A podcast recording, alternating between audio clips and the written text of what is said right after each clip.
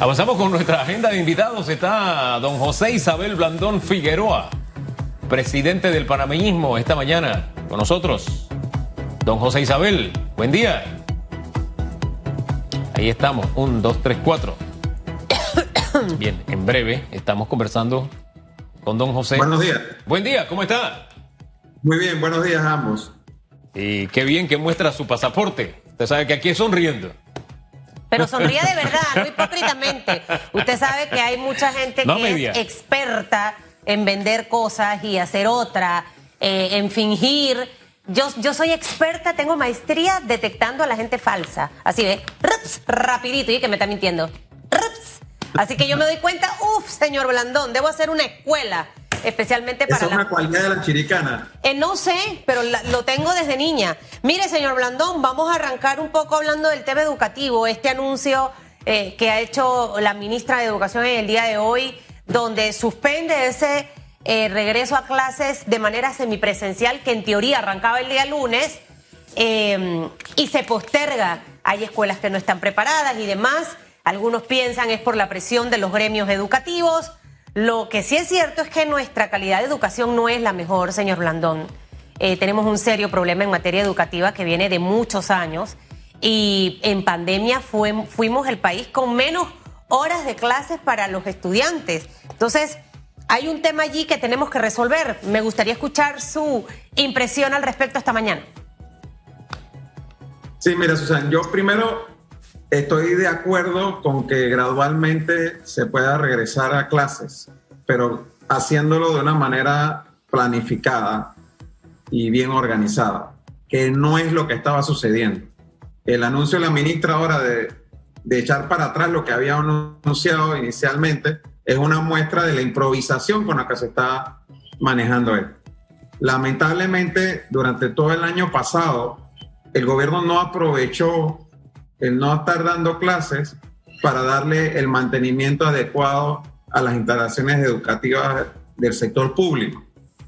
Y no solamente el mismo gobierno no le dio mantenimiento, sino que además los dineros del Fondo de Equidad y Calidad de la Educación, FESE, eh, que son tres partidas al año, el año pasado solamente se le dio una partida a las escuelas y en lo que va del año 2021 no se les ha dado ninguna partida a las escuelas. Así que ni siquiera las escuelas han podido, con los recursos del FESE, darle algunos mantenimientos mínimos a, sus instalaciones. Y al fin y al cabo, aunque esas instalaciones no se estuviesen utilizando al 100%, requieren un mantenimiento para que no se dañen los aires acondicionados, eh, la parte eléctrica, la parte eh, de plomería y demás que requiere un mantenimiento eh, constante. Así que no estaban preparados realmente para recibir estudiantes.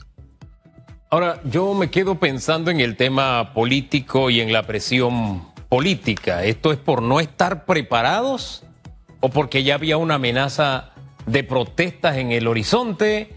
Esto fue algo espontáneo de decir, ¿sabes qué? No estamos preparados, vamos a, vamos a ir con calma, nos vestimos despacio porque vamos deprisa o realmente es que hay un peso y hay una presión en, el, en la toma de esta decisión? Bueno, aquí hay varios intereses de por medio, eh, Hugo. Por un lado, hay una ley que aprobó la Asamblea y que está a espera de sanción del presidente de la República que obligaba a las escuelas privadas a hacer descuentos. O sea, hay quienes interpretan que este anuncio de la ministra de volver a clases era para que las escuelas privadas volvieran a clase y no tuvieran que hacerle los descuentos a los padres de familia, ¿no? hay dos caras de la moneda en esta historia. Entonces, eh, pero por el otro lado, sí, yo entiendo en cierta forma la presión eh, del gremio docente, porque no es solamente el tema eh, de las vacunas, es el tema de que las instalaciones físicas no han recibido mantenimiento ni mejoras en más de un año. Y aquí, si usualmente cuando se daba regreso a clase, la noticia era eh, las cosas que no estaban listas en la escuela, imagínate un año y medio después de no haber estado recibiendo eh, mantenimiento, de no tener los recursos del PESE para hacerle eh, mejoras, cómo es el estado actual de las escuelas. Imaginémoslo. Pero al final eran Mire, hay cosas en las que yo soy dura probablemente al criticar constructivamente, sin irrespetar. Pero esta en lo particular, señor Blandón, eran 12 escuelas. Solamente eran 12. Eh, desde el anuncio que dio la ministra aquí el pasado lunes 5 de febrero. y que no iban a asistir todos los estudiantes. De hecho, ella aquí hizo una explicación de cómo iba a ser ese proceso. Una cantidad de estudiantes por día eh, cumpliendo con todos esos protocolos. Al final creo que entre más tarde eh, tomemos esa decisión, porque a veces nuestros líderes políticos pretenden gobernar complaciendo a todos los sectores y tristemente toca en muchas ocasiones tomar decisiones para el beneficio de todo un país.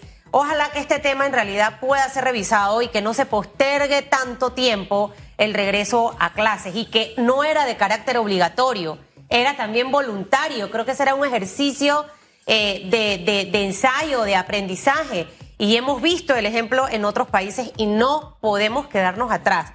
Y, sobre todo porque en materia educativa estamos mal.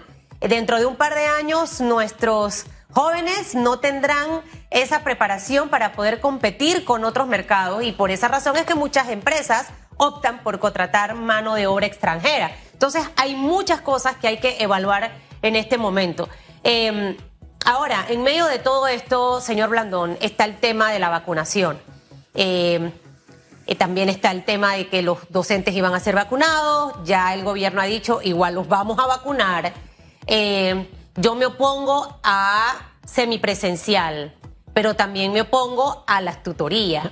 pero también me opuse a que no podían haber clases virtuales. Mire, cuando yo tengo una persona así enfrente mío que trabaja de esa forma, delete, no puedes estar en mi entorno de trabajo. Es un obstáculo, es alguien que no me va a dejar avanzar. ¿Qué hacemos con situaciones como esa? Le pregunto. No, de nuevo, yo estoy de acuerdo en que nosotros tenemos que buscar los mecanismos para que lo más pronto posible podamos empezar a clases semipresenciales. Quiero dejar claro eso. Lo que sí creo es que tenemos que hacerlo de manera planificada, eh, dialogando, construyendo acuerdos eh, lo que no puede ser es lo que ha pasado, porque la ministra Díaz, un día, el lunes 12 empezamos y a la semana siguiente ya dice, no, no, vamos a empezar el lunes 12, vamos a reunirnos. Entonces, ¿Y, eso... ¿y, qué pensamos de, ¿Y qué pensamos de los educadores o de estos gremios, por ejemplo? Las posiciones que le acabo de plasmar. Eh, usted aspiraba a ser presidente de este país. Si usted estuviese en una situación como esta, donde se encuentra a grupos que cambian de discurso por semana de acuerdo a mis necesidades, a mí me gustaría escuchar al señor Blandón. Entiendo lo que me dice de la planificación y que estemos listos, pero ¿qué hago con ese escenario que es parte de, no es mi círculo eh, de influencia porque no puedo tener control sobre ellos, pero al final, me guste o no, ejercen un control y un peso que puede llevar a la toma de decisiones no correctas, entendiendo que eran dos escuelas y que se han opuesto básicamente a todo y que durante todo el año los docentes han cobrado sin haber asistido a clases un buen pedazo de tiempo, señor Blandón, eh, y otros trabajadores han cobrado 75, 50% y han estado en teletrabajo con las mismas exigencias. O sea, en la vida tenemos que evaluar y ser eficientes y efectivos con las cosas que hacemos. Y si usted también me pregunta, a mí no me parece adecuada la postura de los gremios, pero quiero escuchar la del señor José Blandón. Falta todavía bastante para el 2024, después se olvidan de lo que dijo hoy, no se preocupe, pero hábleme. No, no, pero mira, y, lo eh, demostré como alcalde en su momento, por ejemplo, con el manejo, con el, tema de los boneros. Yo creo que uno tiene que estar abierto al diálogo pero que tiene que tener claro al final el objetivo y poner fecha y decir, por ejemplo, mira, el día tal vamos a iniciar clases semipresenciales y vamos a ponernos de acuerdo. Ustedes pueden poner, presentar propuestas y demás, pero el día tal vamos a iniciar. Entonces, pero ese, esa voluntad no la veo en el gobierno y no, no veo tampoco que se está haciendo lo necesario para prepararnos para ese momento. Y yo creo, creo eh, Susan, que aquí hay que escuchar los dos sectores, pues yo conozco muchos docentes que sí han seguido cobrando, pero están dando clases presenciales, ellos pagan por su data, incluso han tenido que pagar por sacarle copia a las guías porque el ministerio no le está dando las copias a muchos, sobre todo en el interior, de la República y han tenido que sacar de su propio bolsillo por compromiso con su vocación eh, docente y darle oportunidad a sus estudiantes de que realmente puedan aprender. Lo que a mí me han dicho dirigentes docentes a la fecha que, por ejemplo, se está hablando de, iniciar estas clases presenciales y todavía no han distribuido las guías de algunas eh, de las materias en, este año. Todavía no se han recibido los fondos del FESE en las escuelas, reitero, son fondos fundamentales para el funcionamiento de las escuelas. Entonces, eh, también hay que escuchar eh, de parte del otro sector por qué se está oponiendo. No para darle toda la razón, pero es que nadie tiene el 100% de la razón. A veces hay que escuchar todos los sectores y, te vas a dar cuenta que cada uno a su manera tiene una parte de la razón. Eh, no, y tiene usted la razón en lo que acaba de decir, ¿no? Y me parece que hay un 100% en lo que acaba de decir. Porque así como la dirigencia gremial dice no, no a esto, sino no, hay docentes que dicen yo quiero dar clases. Exactamente. Así como hay padres de familia que tienen miedo y dicen, sabes que yo no voy a enviar a mi hijo, hay padres de familia que dicen, ya yo preparé a mi hijo, necesita ir a clases semipresenciales. Así como hay docentes que dicen, creo que se puede hacer clases semipresenciales, que no es que se va a llenar un salón un día, sino que si el salón tiene 30 estudiantes, los 30 estudiantes se dividen entre 5 días porque es seguimiento, que no era toda la escuela, sino primer grado y los graduando, o sea que no era tampoco todo el plantel, que no eran todas las escuelas, sino 18 escuelas, así como hay quienes dicen no a eso, hay quienes dicen yo sí quiero, ¿no? El punto de equilibrio es el que siento que estamos perdiendo. Y al perder ese punto de equilibrio entre el liderazgo y el objetivo, que es que la educación funcione, esto es como muere de Sansón y los filisteos, porque a mí lo que me preocupa, le insisto, es que la dirigencia gremial, algunos líderes están diciendo ahora, espérate, es que volvemos a clase, pero en este país hay, eh, eh, hay estas disparidades, o sea, hasta que no arreglemos el problema de la disparidad, del de, problema de la pobreza, no, espérate, no volvemos a clase. Este, ya tampoco quiero dar clases tutoriales. Eh, ya tampoco. Entonces, me digo, espérate, en algún momento tenemos que pensar en los que reciben las clases, que son estudiantes, y en algún momento ese grueso de docentes que sí quiere dar clases y ese grueso de padres de familia que sí quieren que reciba a sus hijos clases y esos estudiantes que también quieren recibir clases, en algún momento tienen que ser escuchados. No sé si lo ubico en el punto de equilibrio que usted nos planteaba. Y en ese punto de equilibrio no es solamente que tenemos un gobierno que a veces asume liderazgo, a veces asume liderazgo y a veces lo oculta, sino que también hay grupos de poder que tienen una agenda específica y clara. ¿Cuál es? El sistema no funciona, nosotros queremos un sistema distinto. Y usted sabe que en ese sistema ni su partido ni otros partidos existen, existe un solo partido. No nos llamemos engaño. En la medida en que la derecha no entienda que la izquierda tiene sus objetivos claros y definidos y juguemos a este tipo de cositas pensando solamente que la... Eh, eh, es, es, espérate, que yo tengo que apuntar que es que el gobierno se equivoca. No, espérate, que los ciudadanos nos equivocamos también. Y corregirnos como país, este, podemos estar tocando escenarios que ya otros países están viviendo muy tristemente. ¿No le parece? Eh, de nuevo, a mí me parece que es fundamental que nosotros podamos al corto plazo regresar a clases, aunque sea semipresencial. Pero para esto el gobierno tiene que tener, primero ellos mismos claramente una agenda definida de qué quieren lograr y cómo lo van a, lograr. Segundo, ser muy transparente con la información.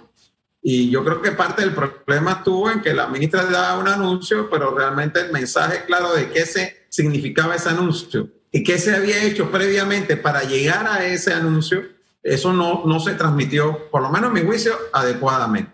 Entonces, Luego sí, hay intereses en contra, hay intereses a favor, pero ahí es donde el, el rol que tiene que jugar el líder, en este caso el líder del país el presidente de la República, que además dijo que la educación era la estrella de su camino, la iba a ser la estrella del gobierno. Y realmente, como bien apuntaba Susan, hemos terminado siendo uno de los países en el mundo que menos clases ha dado presencialmente desde que inició esta crisis. Entonces sí tenemos que entrar a discutir el tema, entendiendo que va a haber posiciones divergentes, pero que al final hay que tomar una decisión. El problema es que el gobierno no toma decisiones. Anuncia una cosa, después se echa para atrás y, de, y reitero, hay una realidad. En las escuelas no se ha hecho mantenimiento ni inversión en más de un año. Eh, yo voy a cerrar el tema de las escuelas, pero voy a cerrar con esto. El deterioro de las escuelas en Panamá viene de todos los presidentes que han pasado y todos los gobiernos de este país, que han tenido millones y millones de dólares, señor Blandón, y jamás le han metido la plata adecuada y debida y bien administrada a las escuelas. Uno, empezando por allí.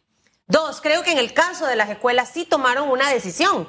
La ministra lo anunció eh, probablemente lo que faltó ahí acelerar era que inmediatamente lo dijo aquí en radiografía. En la tarde, conferencia de prensa con un bendito PowerPoint animado explicando cómo iba a ser todo. Ya está. Yo hubiese hecho más. Móvil en lugares y muestro las escuelas las 12 en donde se iba a arrancar, porque entiendo que las particulares que están listas ya tienen sus protocolos previamente aprobados por el Meduca. E, el manejo, la forma de llevar las cosas. El tema es que es desgastante conversar con grupos que a todo le dicen que no. Y hay un momento en la vida en que yo tengo que tomar la decisión. O sigo escuchando o sigo afectando a un montón de gente. Eso lo dejo allí porque creo que los líderes que necesita este país tienen que ser líderes que se atrevan a amarrarse el pantalón. Yo me atrevo a decirle a la gente de frente a las cosas. Hipócrita no soy. Y se molestan pero las digo de frente y en el momento que las tengo que decir. Eso es lo que necesitamos en este país, señor Blandón. Bueno, ya no me puedo desgastar más. Este tema tiene que avanzar. Dejamos la educación panameña. Y me gustaría ahora hablar con usted eh, de dos temitas importantes. Hablábamos de eh, la la selección ya del defensor del pueblo, que ya todo el mundo sabía que iba a ser el señor Leblanc, que han hecho que la gente pierda su tiempo llevando currículum y el señor Cristiano hablando de que vamos a hacer esto, vamos a hacer lo otro. Págate, el señor eh, Leblanc eh, ya declarado, asignado oficialmente como defensor del pueblo. E, esas cosas que generan malestar en la población eh, panameña. Me gustaría que habláramos un poquitito de, de esa escogencia en una figura que tiene responsabilidades a pesar de que no tiene tanto poder para hacerlo. Eh, sí, mira, Susan, y permíteme nada más volver un poquito para atrás y decirte rápidamente un ejemplo de cómo creo yo que se deben hacer las cosas.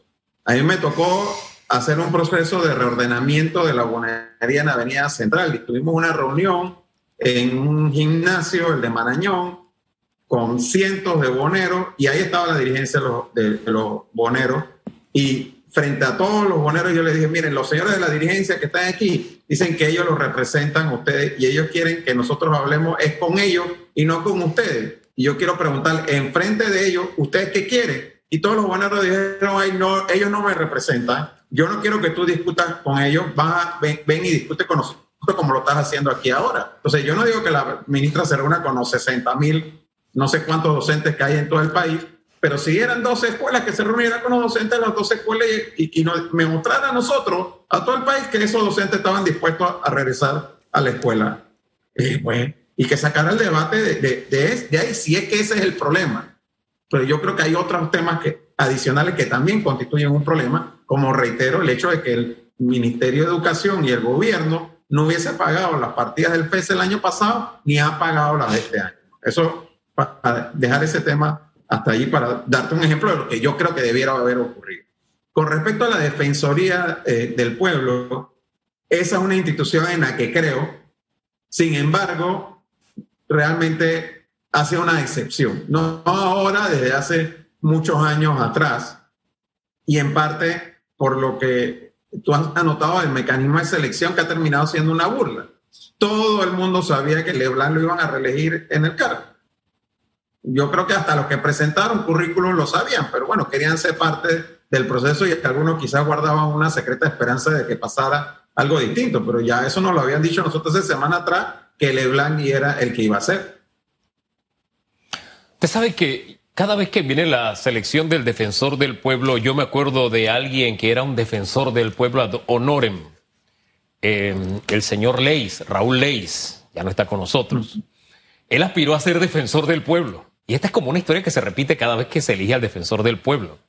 Él presentó sus papeles y el último día, me acuerdo que lo entrevisté, Y le dije, pero usted sabe que ya hay otro, que el defensor del pueblo, el ungido es otro, tiene los votos, ya las plazas de trabajo están distribuidas entre los diputados, legisladores en ese momento, etcétera. Y usted sabe que así es. Y él decía, yo tengo la esperanza. Y sabes que hemos ido de defensor del pueblo, en elección de defensor del pueblo, en elección de defensor del pueblo, exactamente con la misma receta.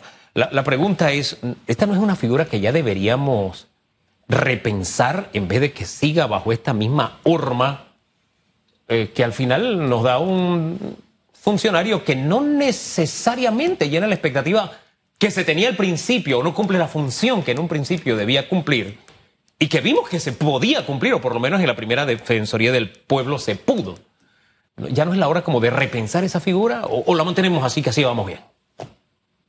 No, yo creo que hay que repensarla, pero no repensarla en el sentido de eliminarla, Hugo, sino en el sentido eh, quizás más bien de cambiar la forma en que se escoge al defensor del pueblo. Eh, en su momento, por ejemplo, planteábamos eh, que se escogiera por dos tercios de la Asamblea, una mayoría calificada, no una mayoría simple, pero quizás habría que buscar alguna forma de que la participación ciudadana se haga sentir de una manera más directa en la escogencia eh, del director del, del, defensor del pueblo. No sé si que fuera una votación directa o algún mecanismo que involucrara a la sociedad civil en la elección del, del defensor. Pero sí, es, eso último Yo creo, reitero, creo que la institución debe mantenerse. El problema para mí ha sido la manera en que se ha escogido el defensor, que ha terminado siendo siempre una manera definida por la mayoría en la, en la asamblea y básicamente pensando en qué, cuántos cargos me ofrece para eh, el partido en gobierno o el partido que tenga esa mayoría. Y ojo, eso ha sido de gobierno en gobierno, no es que ahora está pasando. La agencia de empleos para los diputados que eligen al defensor del pueblo, eso ha sido algo permanente, o en eso se ha ido degenerando esta figura. Pero fíjese que hay algo que dijo de su respuesta anterior que se me quedó, el tema de los boneros porque esas áreas eh, que ya la ciudadanía había ganado de los espacios en Caledonia, qué sé yo, ya muchos se están perdiendo y miro con preocupación que no se ejerce eh, municipalidad en esas áreas. Claro que la informalidad y más en la situación que estamos viviendo, hay que buscar una salida, la gente está buscándose el pan, pero hay, hay cosas en las que siento que no debemos dar marcha atrás. Es más, el área de Amador también se está llenando de, y es un área de atractivo turístico, no se ha terminado el, puerto de cruceros, y me parece que en algún momento se puede convertir en un dolor de cabeza si seguimos dejando que, que esto siga por la corriente que va. O sea, es como la ausencia de una autoridad que ponga algo, no algo de orden, algo de orden. Por lo menos mi percepción como ciudadano, más que como periodista. No sé cómo lo ve usted. Sí, indudablemente, Hugo, no, toda moneda tiene dos caras. Yo creo, como bien lo señalaste tú, que la situación económica que hay con una gran cantidad de contratos suspendidos y gente desempleada, eh, fuerza a mucha gente a que vayan a la informalidad y ha aumentado eh, la bonería producto de la crisis económica. Eh, pero eso no es un obstáculo para que no haya un mínimo de orden y ahí es donde el gobierno municipal principalmente, pero también el gobierno nacional tienen que jugar un rol. Y, quizás no prohibir eh, que ocupen estos espacios, pero, sí eh, velar porque sea con un orden y que no se convierta en un problema que después sea no solamente un tema temporal, sino permanente, que comiencen a construir sobre el espacio público, como ocurrió por muchos años, que nosotros tuvimos eh, cuando fuimos recuperando esos espacios, que tener que demoler infraestructuras ya construidas sobre el espacio público. Y allí es donde el gobierno local tiene que jugar su rol. Y sí, tengo que coincidir contigo en que lamentablemente eh, el poco espacio que recuperamos en Caledonia y en, Santa Ana se ha ido perdiendo nuevamente. Cuando uno pasa por la peatonal, pues es triste ver que volvieron a tomarse eh, los espacios sin control por parte de la alcaldía. Ahora hay otra iniciativa dando vuelta, eh, señor Blandón, específicamente con ese tema que lidera la alcaldía capitalina. Escuchaba al representante de Don Bosco antes de ayer en el noticiero de Telemetro Reporta hablar de esto. Un edificio de tres pisos y ahora con esta nueva disposición tendrían edificios de 6, 7, 8 pisos. Eh, a veces se piensa no a todo, no a Nito, no a, Fábrega, eh, la forma, la manera en la que se presentan las cosas, en las que se hacen.